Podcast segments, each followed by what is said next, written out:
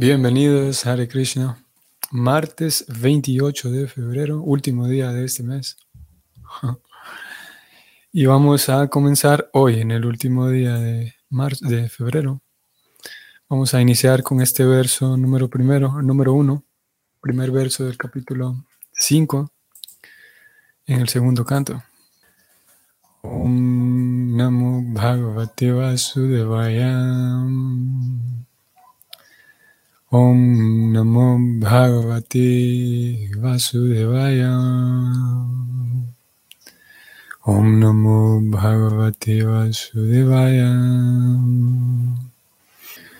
Narada Uvacham Deva Deva Namastastum Bhuta Bhavanapurvayam Tadvijana Hiyajnanam Nidarshanam.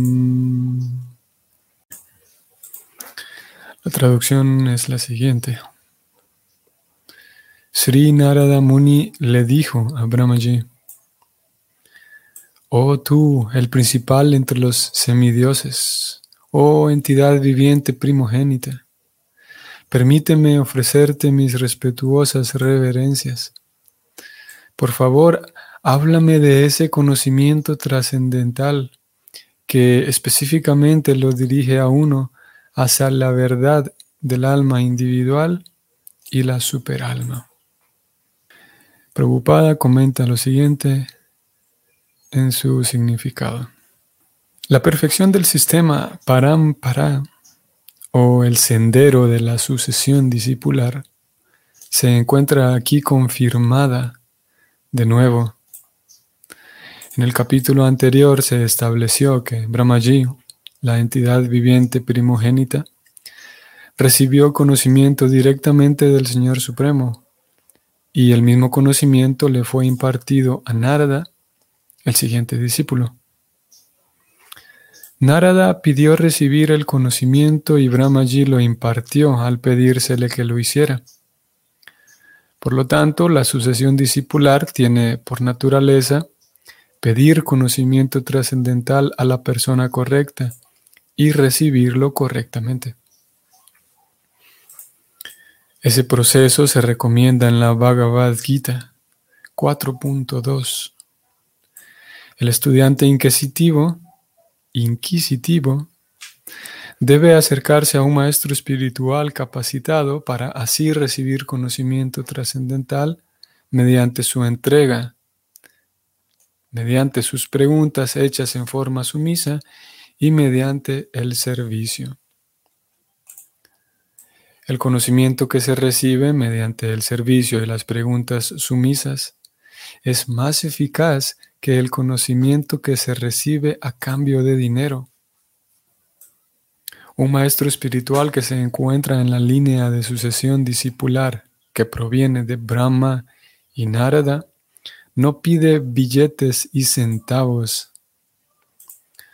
Un estudiante fidedigno tiene que complacerlo mediante el servicio sincero para así obtener conocimiento acerca de la relación y la naturaleza del alma individual y la superalma.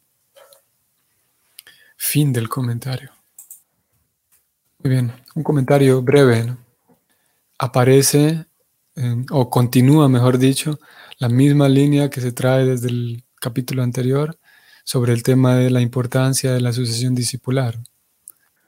El verso mismo nos deja ver a un Narada Muni que le pide de manera explícita a Brahmaji, a Brahma, al señor Brahma, que aparte es su papá también, le pide que por favor háblame de ese conocimiento trascendental que específicamente lo dirige a uno hacia la verdad del alma individual y la superalma. Mm, podemos decir varias cosas aquí en relación a esto. Una de ellas es que, ya que estamos hablando de la, eh, eh, la dinámica entre el maestro y el discípulo, también será importante, no está de más, el prestar atención al acto de comunicación, el acto de comunicar. Sabemos que la comunicación es vital el poder comunicar, expresar apropiadamente lo que estoy pensando. el poder expresar apropiadamente cómo me siento, qué emociones o qué sentimientos más bien genera en mí tal o cual cosa, el poder expresar apropiadamente, por ejemplo, qué me gustaría eh, eh, observar en otros, el poder tener una idea clara y poderla expresar ante otros. La comunicación es tan importante. Y tarde o temprano llega el momento en el que todos nos damos cuenta de eso, de cómo me puedo meter en un malentendido tan rápido por algo que, sí, por, la falta de buena comunicación. Qué difícil que se vuelve solucionar algo tan mínimo porque no logro expresarme apropiadamente, porque no entendí muy bien lo que dijo la otra persona. Que esa es la, la segunda gran división dentro del tema comunicación, el aprender a percibir lo que el otro me está diciendo, el aprender a escuchar apropiadamente, no solamente en la dinámica con el maestro espiritual, pero en general con todo el mundo, especialmente con aquellas personas con quienes tenemos una convivencia más cercana, ya sea por asuntos laborales, digamos, ya sea por por asuntos em, familiares. Eh, incluso, y por qué no, definitivamente también, el saber escuchar dentro del ambiente devocional cuando, en aquellas ocasiones en las que tenemos que convivir con otros para, para el tan importante servicio devocional. Si bien es verdad, el proceso consiste en que cada quien va eh, afianzando su relación con Krishna, pero al mismo tiempo, para que ocurra ese afianzamiento, para que realmente ocurra esa, esa relación sólida con Krishna y con el maestro espiritual, es necesario que la persona, que el estudiante se exponga, digamos, a la congregación, a la, a la comunidad Vaishnava. Es necesario y las escrituras lo describen así. Y claro, tenemos diferentes eh, individuos, cada quien es diferente e irrepetible. Por lo tanto, algunos, sí, todos tendremos necesidades diferentes y, algunos tendremos más necesidad, por ejemplo, de, de, estar en un ambiente con otros. Algunas otras personas son, eh, necesitan menos eso, pero en fin de cuentas es necesario para todos. Y en ese ambiente devocional, indudablemente hará falta el saber comunicarse apropiadamente. Y aquellos quienes estén más familiarizados con el sistema del Bhakti, aquellos que, tengan, eh, que hayan eh, llegado a la vida de conciencia de Krishna hace más tiempo, que ya tengan experiencia conviviendo en, una, en un grupo con devotos, ustedes sabrán que es algo tan repetido, es algo que ocurre tanto.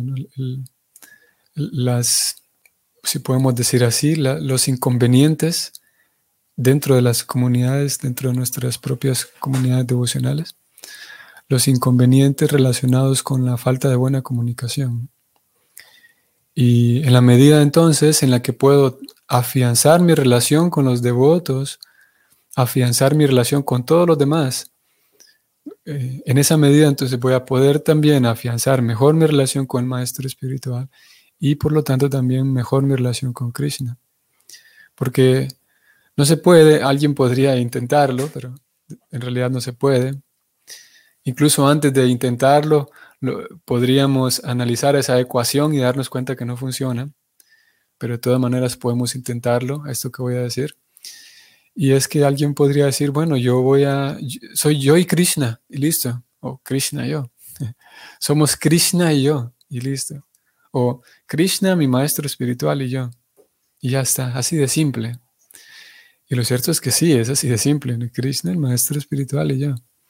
Pero no es posible que podamos realmente complacer a Krishna si vamos a llevarlo hasta, hasta, el, hasta el más extremo, no es posible complacer a Krishna si yo tengo un trato eh, ofensivo hacia sus devotos, por muy eh, neófitos, por muy sencillos que sean sus devotos, que yo estoy ahí en esa categoría de devotos simples, torpes y aprendices.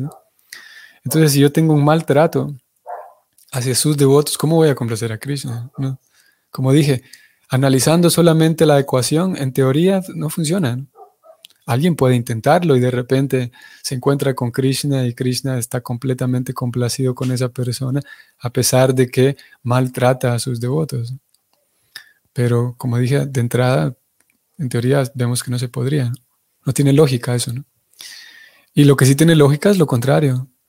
Lo mismo, pero al revés, que Krishna estaría, y es lo que dicen las escrituras, que Krishna estaría complacido si yo soy capaz de agradar a sus devotos, porque sus devotos son, están, como Krishna dice, están en mi corazón. Él dice, Krishna recibe el servicio de todos.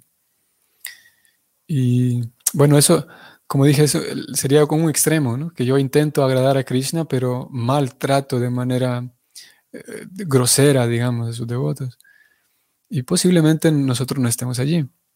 Pero desde este punto de maltratar de manera grosera a los devotos, hasta desde ese punto A, digamos, hasta este otro extremo, no de extremo, pero hasta este otro punto de, agradar completamente a los Vaishnavas, de, desarrollar amistad con ellos, de servir cuando haya que servir, de colaborar cuando haya que colaborar, de guiar a otros cuando haya que hacerlo. El ser un, miembro eh, útil, productivo y feliz de una comunidad devocional, eso es lo que se espera. Entonces, posiblemente no estemos en el extremo de dañar a otros, pero podríamos, y vale la pena analizar eso, podríamos em, observar que también existen otras formas, como simplemente el ser em, grosero en mis palabras, ser grosero en mis tratos con los devotos. Tal vez no estoy de manera malsana tratando de hacer planes para dañar a alguien, pero a veces con, las palabras simplemente. Con... Y claro, es un asunto interesante y, en cierto sentido complejo, porque en algunas ocasiones hay días en donde, por ejemplo, puede ser que estoy más irritado o más irritable, o hay días en los que participo en la congregación, pero traigo mis propios problemas desde el trabajo, desde la casa. Y por lo tanto, podría parecer que eso justifica, como ya tengo estos problemas de fondo, puede ser que eso ya justifica el hecho de que tengo un trato brusco, digamos, con otros. lo cierto es que no lo justifica, Lo cierto es que en la medida en la que avanzamos, las escrituras dicen que en la medida en la que se avanza, el Vaishnava eh, va cuidando la forma en la que trata con los demás, especialmente con los otros Vaishnavas con todos en realidad. Leímos, no sé si ustedes lo recordarán o si ustedes lo vieron, eh, hace algunos días compartimos una cita. Estoy recordando ahora, no sé si todavía no ha llegado el día en que la compartimos, solamente la tenemos ahí preparada. Bueno, la cosa está de que las escrituras hablan de cómo incluso la persona debe cuidar a, eh, seres vivientes tan, tan, en un sentido, insignificantes, ¿no? las, los pájaros, las aves, los perros, animales domésticos. Entonces, si, si las escrituras indican que uno debería cuidar de ellos y tratarlos apropiadamente, ¿qué no entonces de los Vaishnavas? Así que el participar de una comunidad, el participar de una congregación es necesario, el aprender a desarrollar amistad con los otros Vaishnavas es necesario. Vamos a detenernos aquí un poco. Y es que obviamente no quiere decir que vamos a ser el súper amigo de cada uno de los devotos que llega al templo. Podría dar esa la impresión de que ahora, ahora tengo que sacar empatía, eh, simpatía, ahora tengo que volverme completamente simpático y carismático y volverme el mejor amigo de todos estos devotos que están aquí. Y eso no se va a poder, porque incluso por asunto biológico, ¿no? por, por química, con algunas personas conecto más fácil que con otras. Y eso es, natural, ¿no? Así que puedo desarrollar una amistad profunda con algunos, con algunos otros simplemente no, pero en un sentido inicial con todos respeto, respeto y servicio hacia todos. Y el tema en sí de los relacionamientos dentro de la comunidad Vaishnava tiene que ver con con nuestras propias, nuestra propia persona, nuestra forma de ser. No hace falta que actuemos. Hace algunos días hablábamos de esto. No hace falta ser un actor. y sí, y, de manera así superficial eh, sacar, intentar sacar carisma, como a veces, como hay personas que de manera natural son así. La idea es que podamos ser eh, em, genuinos. Ahora quienes son un poco más eh, introspectivos, pero el hecho de que soy introspectivo no quiere decir que, de vuelta, que soy un bruto y soy un grosero. Ok, soy introspectivo, pero eso, eso no, no contradice o no anula el hecho de que le puedo regalar una sonrisa a todos. No puedo ser gentil. No quiere decir que si soy introspectivo voy a ser un, eso, un brusco. Puedo ser gentil y debería hacerlo. Ser gentil, respetuoso, eh, servicial. Hay personas que, otra vez, por naturaleza, tal vez un poco más serviciales. Y, pero en todo caso, son cosas que podemos cultivar a pesar de la personalidad que tengamos. Y eso entonces nos dará la capacidad eh, o nos permitirá, será un, un, es un requisito para que mejore nuestra relación con el Maestro Espiritual y en fin de cuentas para que relacione, mejore nuestra relación con Krishna, específicamente para eso. Y obviamente que no es que estoy sirviendo a estos devotos únicamente en un sentido mm, impersonal. Yo los sirvo a ellos, pero solamente para que Krishna se complazca conmigo, pero sino que el servicio mismo a los devotos, porque ellos son personas también. Digo esto porque uno podría concluir de que voy a prestar un servicio a estos devotos únicamente porque ellos sirven para como un escalón para que yo me acerque a Krishna. No es solamente en ese sentido así eh, impersonal, ver a los devotos como es que tengo que cumplir el requisito de servir a los devotos, así que voy a ir a servir a estos devotos, sino porque es agradable. Se espera que todos si hay, quienes no lo tengan, se espera que quienes no lo tengan lo encuentren, el gusto por servir a los demás, el gusto por... Es que hay un placer en ello, como el famoso dicho de la Madre Teresa de Calcuta, que el que no vive para servir no sirve para vivir. Un, bonito juego de palabras y también profundo, el, el servicio a los demás. Así que mismo aunque no, vamos a decirlo así, aunque no fuera un requisito, pero es, hay por un lado placer y sí, el placer en agradar y, servir a otros. Y por otro lado es que se solidifica mi relación de amistad con otros. Cuando puedo convivir de manera más, más personal, podemos decir, el, convivir de manera así, más, más personal, más mm, cercana y no solamente cumplir el requisito de que tengo que ir al templo porque tengo que tener algún servicio, tengo que ir, sino es también, si es que estoy más cercano con Krishna por servir a los devotos, entonces voy a estar más protegido y al mismo tiempo, y debido a que voy a tener amistad con los devotos, porque tener un, un lazo de amistad genuinos, no solamente, bueno, sí, genuinos y no solo superficiales, sino profundos y, lazos de amistad significativos con los Vaishnavas. Eso mismo me protege porque me permite a mí acceder a algo llamado felicidad, la, ananda misma, la felicidad de la vida espiritual, el sabor eh, dulce de la vida espiritual. Por esa razón es que también estoy protegido, no solamente porque me puse cercano a Krishna, que sí, pero también estoy protegido porque a través de un contacto personal, profundo, significativo, genuino y honesto con los Vaishnavas, puedo tener una vida más, eh, más dulce, más, em, más feliz. Y, esto mismo, el hecho de que el hecho de que uno se vuelve más feliz cuando tiene relaciones sólidas, eso no es una idea solamente devocional. Estamos hablando aquí de de, no sé si decir tan básico, no sé si decir psicología básica, pero es un tema de, estudiado por la psicología, es, es tan fácil de entender. Y se sabe que una persona es más feliz cuando tiene alguien con quien compartir su felicidad. Todos lo sabemos.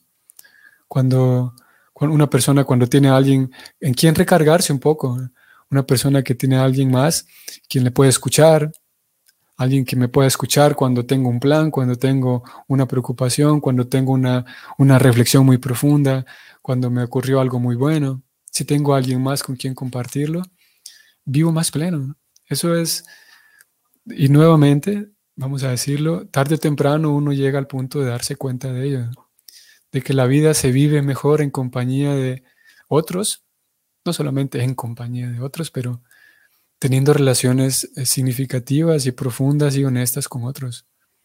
Por esa razón también estamos protegidos y son simultáneas. Esa protección es, es, real y es, podemos decir que nombrar estas dos razones por las cuales estamos protegidos.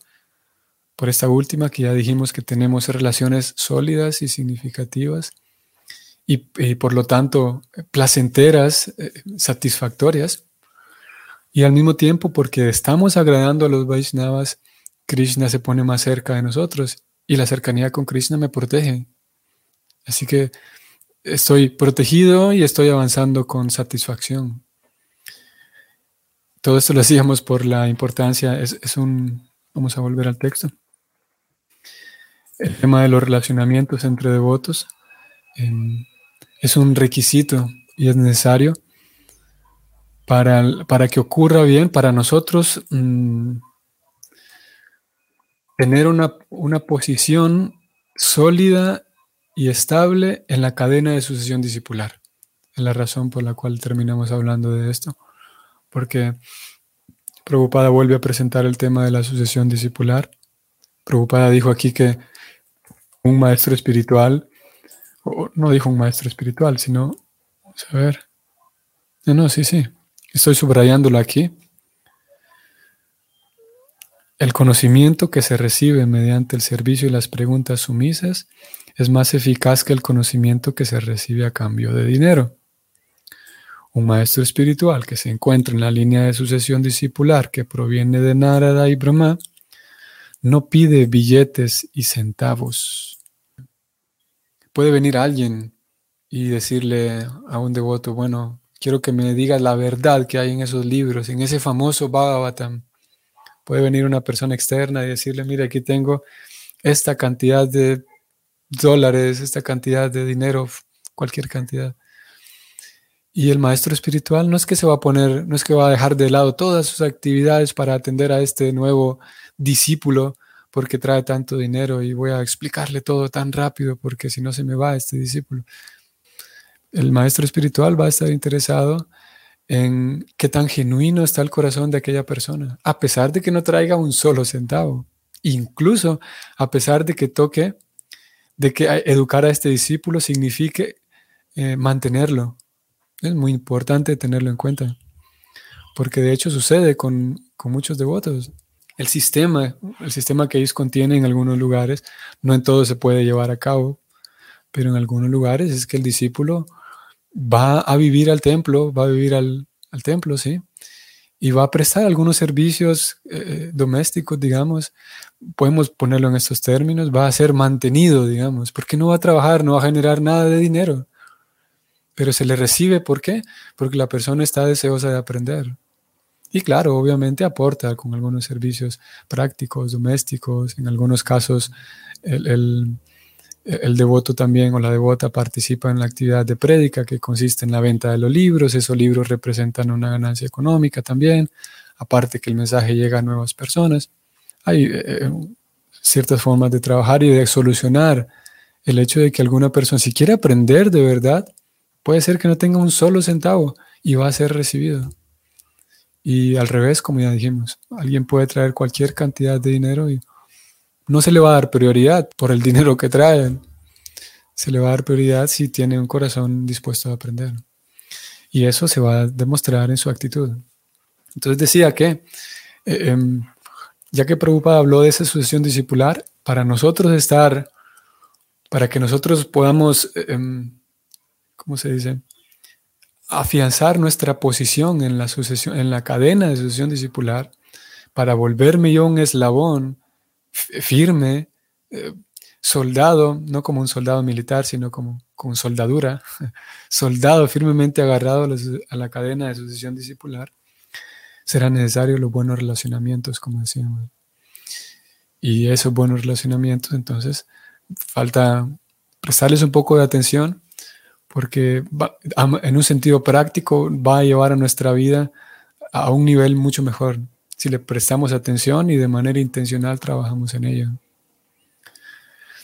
Em, en, una ocasión, con esto vamos a terminar, en una ocasión si la preocupada estaba llegando, no recuerdo el año, por ahí tuvo que haber sido al principio de los 70 Preocupada estaba llegando bueno, no recuerdo tampoco los lugares y fechas ahora con claridad, me recuerdo sí el incidente del punto central de la historia.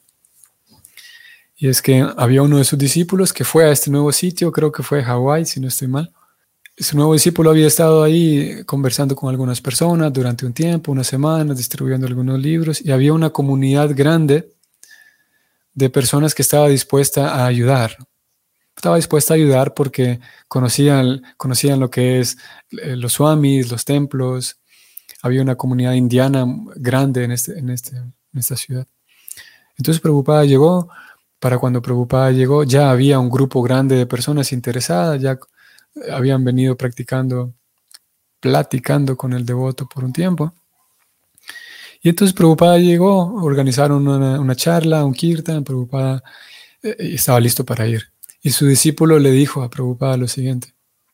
E, este era un tiempo en el que, eh, para hacer un paréntesis aquí, era un momento en el que Prabhupada estaba expandiéndose, él, eh, estaba expandiendo el por tantos lugares y había muchos templos que se estaban abriendo y él consideraba una buena noticia cada vez que se abría un, centro nuevo, porque significaba que más personas iban a, a educar, a capacitar, a formar.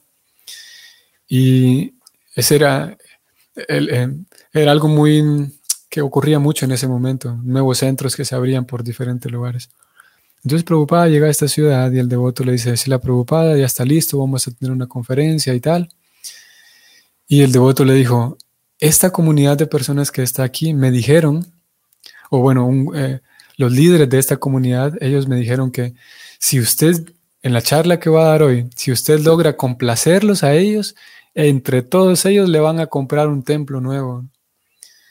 Y el, devoto estaba súper contento con, esta, eh, em, con este gran logro que estaba a punto de concretarse, ¿no? porque era un centro nuevo, más personas que se iban a formar. Y él le dijo a eso preocupada para, para ponerlo en contexto. ¿no? Él dijo que si usted logra complacerlos a ellos con su charla hoy, entonces seguramente, sin duda, le van a dar un templo. Nos van a dar un templo. Preocupada pudo percibir algo diferente en aquellas palabras y él dijo, yo no vine a complacer a nadie, yo vine a complacer a Krishna. Cuando hable, yo lo que voy a intentar es complacer a Krishna, no complacerlos a ellos. Y obviamente, eh, Preocupada sabía muy bien lo que hacía y lo que decía. Y su intento no era ir por allí, su, misión no era ir por allí, por las ciudades, tratando de, de mm, felicitar y agradar a las personas como una cosa única. Su intento era, preocupada, iba por todos lados como un sirviente de Krishna. Y obviamente, siendo un sirviente de Krishna, también era gentil, lo que ya dijimos, con todas las personas. Pero su foco no estaba en que voy a tratar de, si les caigo bien a estas personas, entonces voy a conseguir algo bueno. Su idea no era caerle bien solamente a las personas. No llegaba solamente hasta intentar caerle bien, sino él intentaba ir más arriba, complacer a Krishna. Y eso lo menciono en, este último que leímos, de que a pesar de que había una tentativa oferta aquí, si les caía bien a este grupo, él dejó, decidió dejarlo como segunda, como una cosa segunda. Primero mi, objetivo es complacer a Krishna. Y si a ellos les parece, pues entonces, eh, adelante, qué bueno. Así que entonces eso, estimados amigos, eh, continuemos entonces con nuestro intento de comprender qué es esa, esa cadena de sucesión discipular y comprender también la forma en la cual podemos estar bien sostenidos, eh, con una buena soldadura, atados a esa cadena de sucesión discipular, estaremos así más protegidos, estaremos así más satisfechos. Muy bien. Así es que eh, aquí nos detenemos Que tengan entonces una excelente semana, iba a decir, ya que estoy con la idea de que hoy empezamos, pero no la semana, sino el capítulo. Bueno, igual, una excelente semana, ¿no? Nos vemos entonces en la tarde para la lectura de la Gita y nos vemos mañana para seguir con el Bhagavatam. Hare Krishna.